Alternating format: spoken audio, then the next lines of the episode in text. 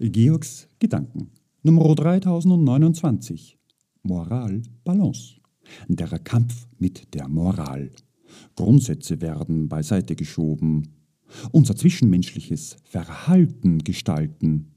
In unseren Moralbalance kommen wir mit unseren Stimmigkeiten vor. Das, was wir für uns selbst wahrnehmen.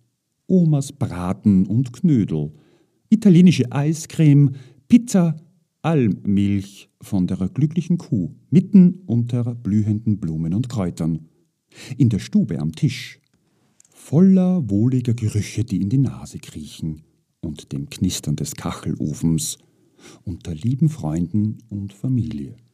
Das, was uns verkauft wird und das, was drinnen ist. Die Moral sagt uns das eine und das andere wird es. Unsere Moralbalance zeigen unser Wohl.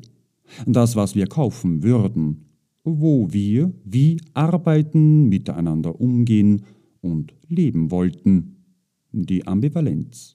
Wir arbeiten, erfüllen das Wachstum und die Vorgaben. Ob als Chemikerin, Medizinerin, Handwerkerin, Landwirtin, Verwaltungsmitarbeiterin, Fliegerin, Managerin, Pensionistin, Selbstständige, Konzerninhaberin, Privatier. Selten kommen wir so weit, unserer Moral Ausdruck zu verleihen. Doch dann, fünf oder 35 Jahre später, immer noch, samt den Konsequenzen und Netzwerken, ist alles noch so da, wie es anfänglich war. Das bringt Verwirrung, der Kampf um die Moral, unser Stress. Alles auf Null setzen? Gibt's nicht, geht nicht. Krisen und Konflikte?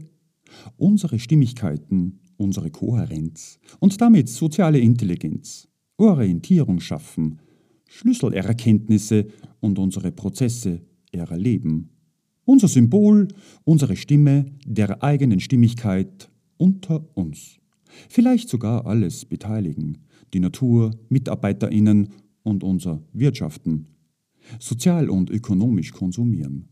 Unsere Moral, unsere Gewinne und der Turbokapitalismus. Gemeinsam, lokal und regional, trotz Wachstum und neuer Produkte. Immer das Beste, bis es das Beste geworden ist. Und die Balance wächst langfristig. Unsere Swarm Balance, Your Perception.